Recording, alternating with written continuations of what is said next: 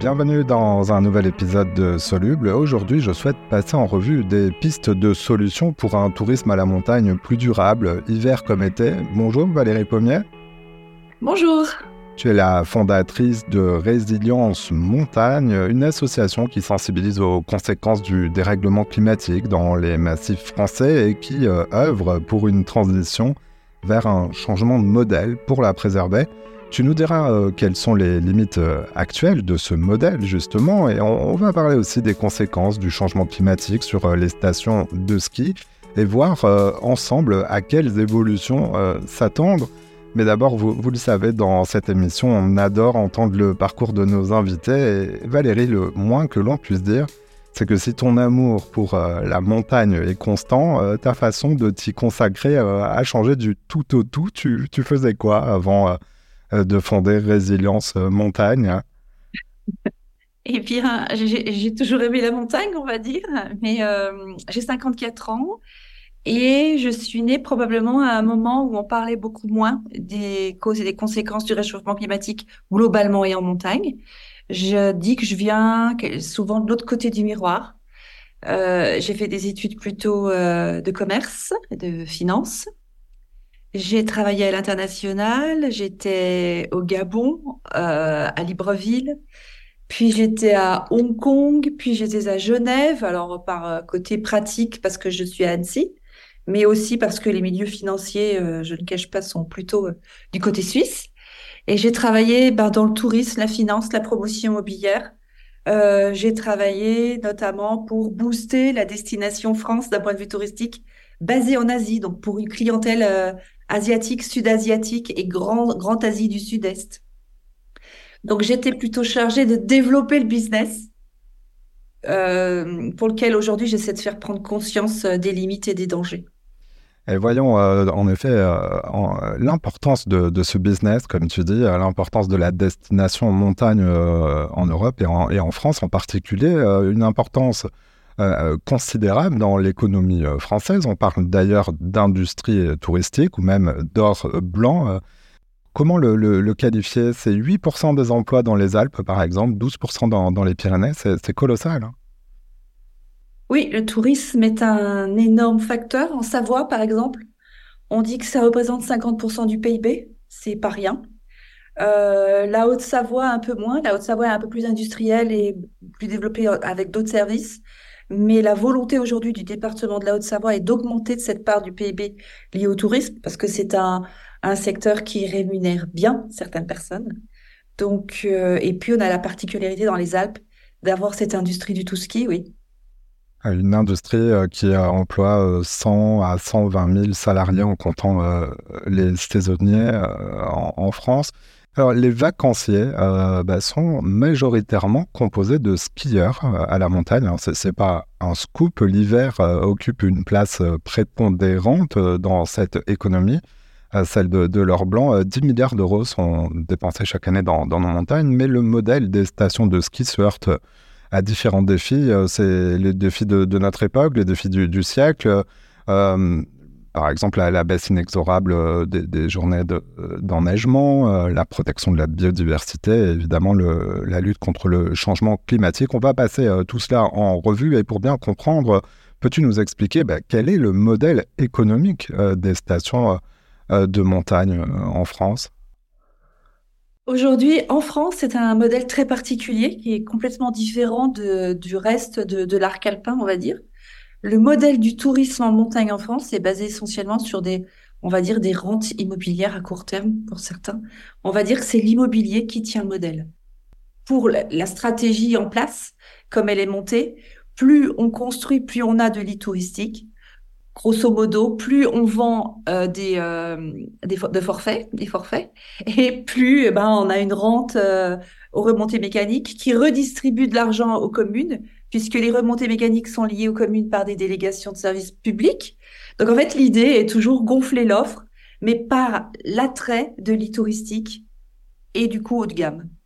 Haut de gamme, est-ce que tu, pourrais préciser Parce qu'en effet, on, a tous euh, en tête que l'accès à la montagne n'est pas réservé à tout le monde pour des, raisons euh, économiques. Euh, sur l'immobilier en tant que tel, que veux-tu dire? Eh bien, aujourd'hui, bah, un peu comme partout en France, hein, on voit qu'il y, a une inflation sur les prix du foncier. Alors en montagne, elle est, elle est décuplée. Quand un foncier, un, terrain coûte cher, alors le prix au mètre carré coûte cher. Euh, c'est un calcul mathématique. Euh, le promoteur qui fait son métier établit son bilan en fonction du prix qu'il achète. Euh, le, il achète le foncier et en fonction de combien il peut mettre d'appartements euh, sur ce foncier. Tr très simplement, on achète un terrain à 10 millions, c'est un prix normal en montagne, 10 millions. Si on y met un chalet, eh bien, on imagine combien vaut le prix du mètre carré d'un chalet. Si on densifie et qu'on met euh, 80 appartements, alors on, diversifie, on, amoindrit euh, le prix au mètre carré. Mais aujourd'hui, on, on atteint des prix, malgré la densification, complètement intenable.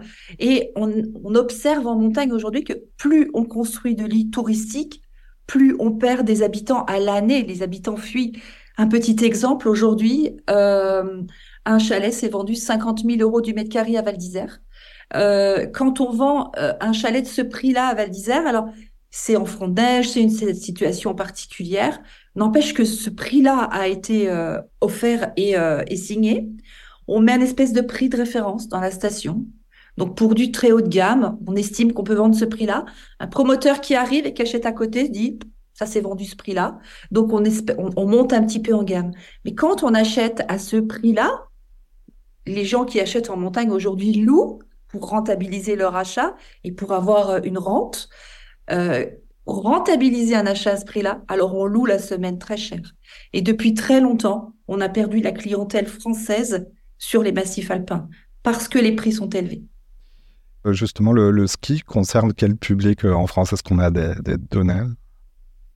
Alors, on dit entre 7 et 10% des Français skient, euh, globalement. Euh, il y a des chiffres des lobbies du ski, la, la NMSM, l'Association nationale des stations des maires de montagne, euh, qui euh, explique qu'il y aurait 40% d'intention de skier. Mais en chiffres, les chiffres euh, disent bien entre 7 et 10% des Français skient seulement, alors que quand on voit euh, les journaux télévisés en février, on a l'impression que la France entière va au ski. Toujours impressionné par ces images de transhumance à la neige qui hmm. concerne si peu de personnes finalement. Oui, il faut dire que la, la neige, la montagne euh, peut nous faire rêver, nous faire tous euh, rêver. Et cette neige, justement, bah, commence à, à, manquer. Alors, c'est pas d'aujourd'hui, c'est depuis les années 70 que le niveau, les périodes, les journées d'enneigement diminuent. Quelque chose qui, bah, qui semble inexorable, qui est inexorable avec le, réchauffement climatique. Est-ce que cela remet en cause une économie euh, du tourisme basée sur, euh, sur le ski euh, et, donc toutes ces constructions qu'il y, a autour? Alors, dans une logique de marché normale, s'il y en avait une, on pourrait dire que c'est un marché en péril. La matière première est en déclin très fortement euh, on subit une inflation en France où on perd, euh, on perd un, beaucoup de pouvoir d'achat et à l'étranger aussi. Hein, les, les, Anglais, qui sont une grosse part du tourisme, subissent aujourd'hui une, grosse, euh, grosse inflation. On pourrait dire que euh, quand on, on s'intéresse au climat et aux limites planétaires, eh bien, on atteint des, des seuils, des jauges. On vient dépasser les limites planétaires pour l'eau potable, par exemple. Euh, en montagne, on fabrique de la neige avec de l'eau quasi potable. Et en fait, tout ça pourrait dire, euh, c'est un marché en péril qui est déjà en décroissance puisque on perd des journées skieurs, puisque on va vers une diminution euh, du modèle. Finalement, c'est un, un, un, on va dire une profession, une industrie qui est tenue artificiellement par des subventions publiques, grâce à des subventions publiques. C'est déjà un marché décroissant. Euh, alors, normalement, on devrait dire que ça, ça devrait s'arrêter ou on devrait dire on arrête d'aggraver le problème. Mais on est dans une toute autre démarche aujourd'hui. On continue d'aggraver le problème comme si c'était pas grave ou comme si les solutions techniques et technologiques nous permettraient de continuer encore bien longtemps. Il faut dire, euh, à lire euh, les rapports euh, du, GIEC qui compilent les données scientifiques autour, bah, autour du, climat et les données spécifiques à la neige et à la, montagne, sont les suivantes. à l'horizon 2031-2050, dans cette période-là, l'épaisseur moyenne de la neige en hiver à basse altitude va diminuer probablement de 10 à 40% Une de ces conséquences, c'est le, le, le, rehaussement des, stations de ski ou, comme tu le disais, le recours euh, accru euh, à la fabrication de, neige, la fameuse neige artificielle. Quelques chiffres encore, euh, selon les données de, des domaines skiables en France aujourd'hui, ce sont 35% des pistes françaises qui sont équipées de ces dispositifs qui permettent de produire de la neige. La question de la ressource en eau devient de plus en plus cruciale y aura-t-il euh, ou y a-t-il assez d'eau pour continuer à, bah, produire cette neige? Eh bien, on aimerait bien. Euh, dans l'idéal, on a envie de penser que euh, la neige est restituée à la nature. Par exemple, ce sont les explications des, des lobbies du ski, sauf que c'est pas la réalité. Aujourd'hui, pour fabriquer de la neige, il faut beaucoup d'eau, il faut beaucoup d'énergie et il faut du froid. On peut voir aujourd'hui que ces trois constantes deviennent rares, chères et euh, en danger. On est en dérive énergétique. Euh, nul sait, euh, personne ne sait combien on va devoir payer l'énergie d'ici à 2030. Je parle de 2030 parce que ça va être les JO dans les Alpes. combien va donc coûter cette neige? Euh, comment sera la ressource en eau, même dans les Alpes aujourd'hui, en Haute-Savoie par exemple? Euh, on a 4-5 mois de restriction d'eau dans les vallées alpines. Euh, moi, je suis à Annecy. À 20 km de là, une ville était sans eau, Rumilly, les eaux trop polluées, en fond de bassin versant, ravitaillement par les corbeaux, on va dire. entre Annecy et Genève, pas mal de villages aussi coupés des eaux. Euh, quand on n'a plus d'eau au robinet, on s'interroge. Et puis, on a le froid. Pour fabriquer de la neige, il faut, faire, il faut du froid. L'année dernière, au mois de janvier, on avait 15 degrés à 1500 mètres. On avait des ressources en eau très contraintes, un prix de l'énergie élevé. On était dans les pâturages à cette altitude. Mais on aime croire que tout ira bien. En fait, c'est comme si on dit tout est sous contrôle. On fait croire aux habitants, ça, on gère. Alors on entend euh, tes, alertes et, aussi ton, engagement. Euh, au sortir de la crise du Covid, euh, la France a adopté un plan appelé le plan Avenir Montagne. C'était en 2021. Un plan qui consacre 650 millions d'euros à la transformation des massifs montagneux. Alors il, semble acquis que ces massifs doivent se transformer, mais évidemment les débats autour des, moyens à mettre en œuvre et des orientations à apprendre euh, bah, persiste, existe. quelle est la philosophie, en quelques mots, de, ce plan euh, du gouvernement français euh, et qu'en penses-tu? Oui, il a le mérite d'exister. De toute façon, il fallait mettre quelque chose en place. Il fallait mettre des, mesures fortes en place. On sortait de Covid avec des, remontées mécaniques fermées, pas des stations de ski. Hein. Certaines stations étaient pleines. Moi, j'étais à la Clusa à cette époque. Euh, très heureuse d'être au calme finalement. Alors je suis skieuse, hein, euh, j'ai même enseigné le ski, mais euh, euh, en fait il y a, y a, d'autres choses qui se sont développées. Les villages se sont quand même bien peuplés durant Covid, mais au sortir de cette crise, on s'est rendu compte de la vulnérabilité des territoires de montagne lorsque une économie telle que celle-là s'arrêtait sans avoir anticipé. Alors le plan Castex, c'est Monsieur Castex, hein, Premier ministre de l'époque, qui met en place ce plan Avenir Montagne met l'accent sur la diversification et le cas de saison.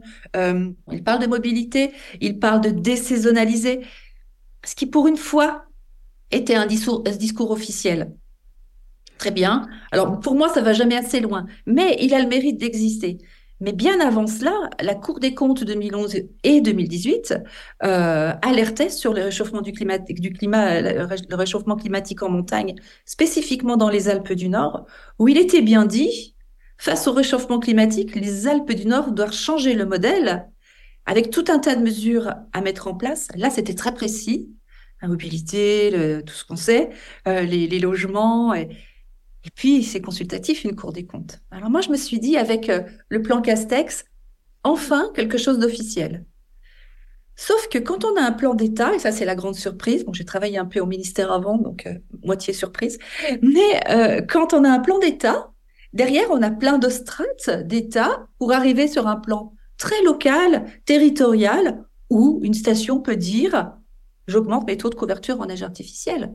Le plan Péchu sur l'eau prévoit quand même moins 10% de prélèvement. Donc on ne peut pas aujourd'hui avoir ce plan d'État de moins 10% de prélèvement et avoir des territoires qui augmentent le taux de couverture en âge artificiel. Parce que les territoires aujourd'hui de montagne sont supportés par des politiques et des stratégies départementales qui les subventionnent et une région qui, alors là, met le paquet. Le plan de M. Hmm. Vauquier de septembre 2021 est bien de dire, tant que je suis président de région, on parle ski, neige et tourisme d'hiver, et je fais en sorte on augmente les taux de couverture en neige artificielle pour maintenir cette économie. Alors on a des plans d'État et on a des pas de plans de, départ, territoriaux avec des, des petites strates là qui mettent de l'argent. C'est dommage parce que tout ça n'est pas maillé. D'ailleurs, oui, sur les, chiffres, c'était 300 millions d'euros pour mis euh, par les régions au niveau national et 350 millions d'euros par l'État euh, en lui-même. Alors, avec ton association, euh, résilience montagne, vous prenez un changement de modèle. On, l'entend pour préserver la, montagne, son environnement, le, climat. Cela passe par un mot qu'on commence à connaître, la sobriété. Comment la définis-tu et quelle place réserver au tourisme dans, dans, un contexte de sobriété que tu appelles de tes voeux? La sobriété serait déjà de commencer de faire avec l'existant. Euh, on sait aujourd'hui quels sont les, les secteurs à améliorer pour déjà moins émettre. Hein. On a quand même normalement une ligne de conduite qui est l'accord de Paris. Euh, pour essayer de faire en sorte que ça se passe bien dans quelques années euh, pour nous tous et nos enfants et leurs enfants, je tiens à préciser. mais quand on parle sobriété en montagne, c'est-à-dire de faire avec l'existant, de cesser d'aggraver le problème eh bien, on se heurte, on se heurte à des, des, des personnes qui tiennent cette gouvernance euh, économique et, comme je le disais juste avant, qui sont supportées par des politiques qui entretiennent le modèle. Le mot sobriété aujourd'hui en montagne, il est vu par quelques-uns comme à la marge, améliorer euh, quelques petits points. Alors, euh, euh, on va mettre des dameuses à hydrogène plutôt que au fioul c'est pas la bonne idée. Alors, alors il y en a qui vont mettre à qui vont transformer leur, leur dameuse en, en électrique, c'est un peu mieux. Euh, mais, euh, mais qu'est-ce qu'on fait? On sait qu'aujourd'hui, plus de 50% des gaz à effet de serre en montagne sont issus de la mobilité on n'aura pas d'avion vert euh, dans un avenir euh, proche. Mhm. sur, ce point, concrètement, c'est l'agence de la transition énergétique, euh, l'ADEME, qui avait évalué l'impact carbone des, vacances à la montagne. en effet, la mobilité, très concrètement, c'est comment on se rend dans les montagnes françaises lorsqu'on est touriste, français ou étranger d'ailleurs.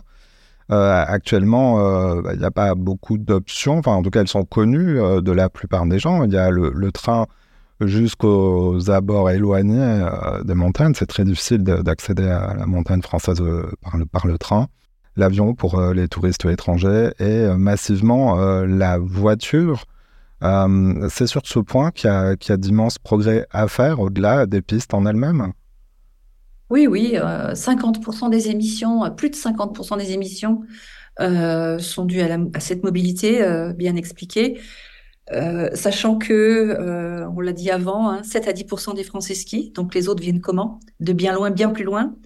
On observe aujourd'hui, on arrive dans les saisons chaudes ski, la enfin chaude, oui chaude, mais où il va y avoir de, de l'hyperconcentration de touristes en montagne, février. Euh, par exemple, on est toujours sur un accroissement des lignes entre l'Angleterre euh, et la Tarentaise. Alors moi, je comptais l'autre jour, je, je, suis un peu une, une folle de flight radar quand je veux me faire mal. Euh, un avion toutes les 7 minutes qui arrive à l'aéroport euh, d'Aix-les-Bains en février et qui arrive d'Angleterre, Bristol, euh, Southampton et tout un tas de nouvelles lignes qui arrivent d'Angleterre tous ces gens-là remplissent la Tarentaise. En France, on doit remplir plus de 3 millions de lits touristiques. Il faut bien les remplir, ces lits, et puis il y en a beaucoup à construire. Donc en fait, malheureusement, plus on monte en gamme, plus on augmente les émissions dues à la mobilité, parce que plus on va chercher le client, le client loin.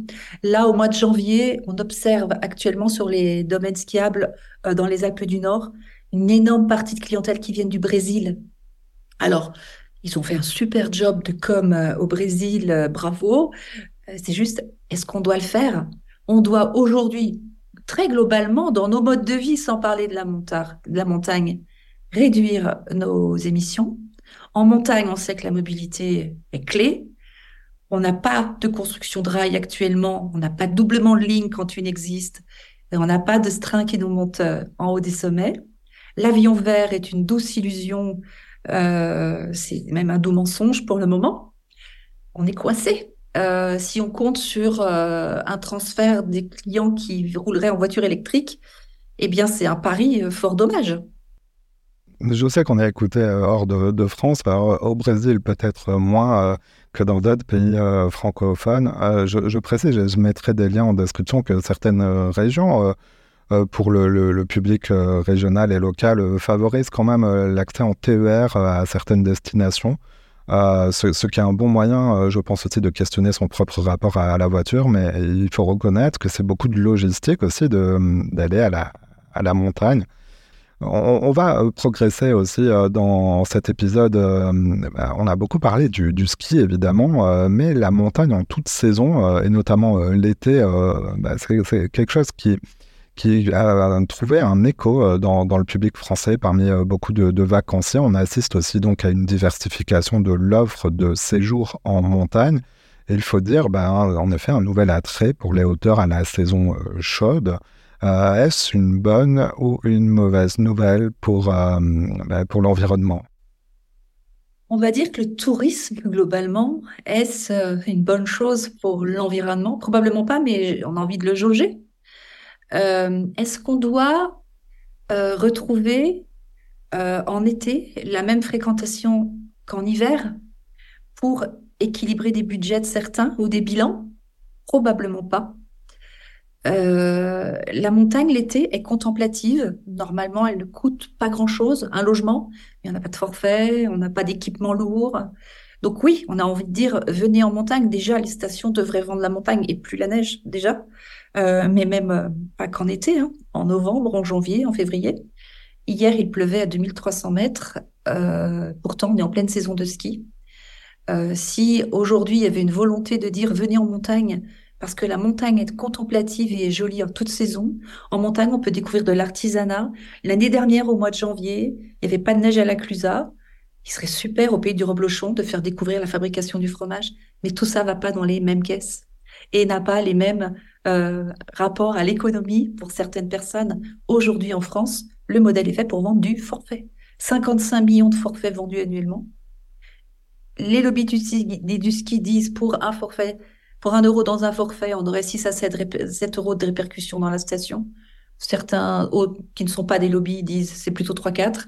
Mais n'empêche qu'il y a une forte économie liée au ski et que personne aujourd'hui n'est prêt à la sortie du ski alors qu'on devrait l'anticiper et qu'on aurait dû l'anticiper depuis longtemps depuis longtemps. C'est vrai que si on met un peu en perspective euh, les, dates, la massification du, tourisme en montagne et de, du ski est assez récente finalement dans, dans, l'histoire de, de, ces territoires. C'est après-guerre et surtout après les années 70, euh, même si la première station euh, de ski, j'ai vu, était à Megève en 1933. mais bon, c'est quand même relativement récent. cependant, ça a bouleversait totalement, euh, le, plus que les paysages, mais euh, la, vie des personnes sur place, et, notamment sur, sur le plan économique. On, le disait au début euh, de cet épisode. Je, voudrais recueillir ton témoignage justement sur les, habitants, la, population locale dont tu fais partie. Tu, tu, résides, tu le disais, en Haute-Savoie. tu as été monitrice de ski, tu disais. donc, le, ski et, la montagne te passionnent. Mais on, mesure que ben, la montagne fait face à ces défis. Euh, les, débats sont importants, mais comment la, population les, euh, accueille-t-elle? Actuellement, on peut dire que les habitants se rendre compte, euh, quand on est habitant en montagne, on se rend compte du recul de la neige, des problèmes d'eau, même l'été, des vallées irrespirables au mois de janvier-février, parce que l'air n'y est pas pur à cause de ces mobilités trop, trop fréquentes. les gens s'interrogent.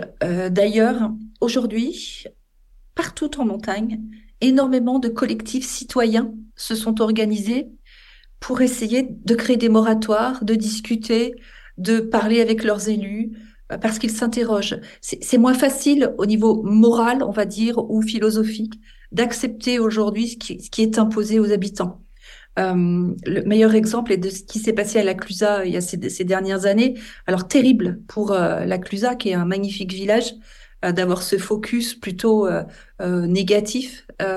N'empêche que ce sont des habitants des territoires qui se sont alertés sur est-ce que ici, à cette altitude, on doit augmenter les taux de couverture en neige artificielle, on doit créer une, une cinquième retenue qui est alimentée par une source d'eau potable.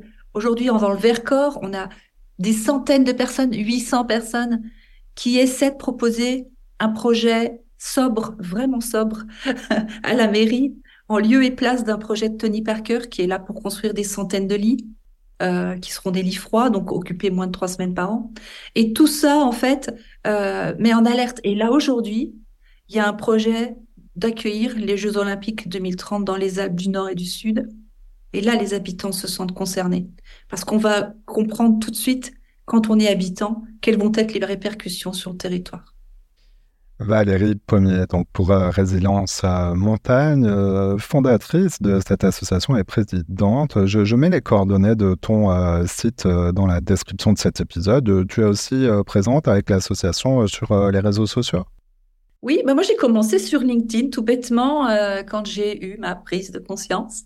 je me suis dit naïvement, je vais aller voir tous les copains, finance, immobilier, les élus, puis je vais leur dire que c'est grave, euh, que cette question climatique, euh, c'était pas juste une anecdote, c'est pas une crise, ça va pas aller mieux dans peu de temps. Il faut la prendre en compte. Évidemment, j'ai pris quelques baffes par-ci par-là. C'était moins facile, mais je me suis dit à un moment, mais évidemment, ils pensent comme moi euh, juste avant, donc euh, persuadés qu'ils font bien. Et puis il y a un problème de, de, gros sous quand même. Et je me suis dit, bah, je les laisse plus parler seuls. Alors, euh, je pensais être gentille, alors les, gens m'ont traité un peu de folle dingue, mais je me suis dit, un lobby du ski, s'il est vu comme un expert, il est avant tout un lobby travaillant pour ses propres intérêts. Donc euh, je rectifie. Non, là, ça c'est faux. Ça non, c'est pas vrai. Et si on faisait comme ça? Et et puis petit à petit, ça a pris, ça a pris, ça a pris. Puis à un moment, je me suis dit, ben, je vais mettre une structure sur ce que sur ce que je suis. Je vais créer une association. Il n'était pas question de retourner dans le milieu du consulting pour facturer. Bon, je voulais pas repartir là-dedans. J'ai réduit fortement la voilure à la maison. Et puis, euh, et puis voilà comment ça a commencé, tout doucement, sur LinkedIn. Et donc, euh, bah, les auditoristes qui le souhaitent peuvent t'y retrouver. Merci pour euh, tes alertes, tes éclairages. Merci d'être passé dans Soluble. C'est gentil, merci à toi pour ton intérêt, c'est vraiment gentil.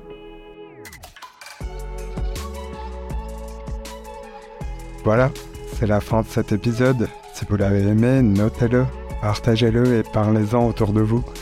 Vous pouvez aussi nous retrouver sur notre site internet csoluble.media.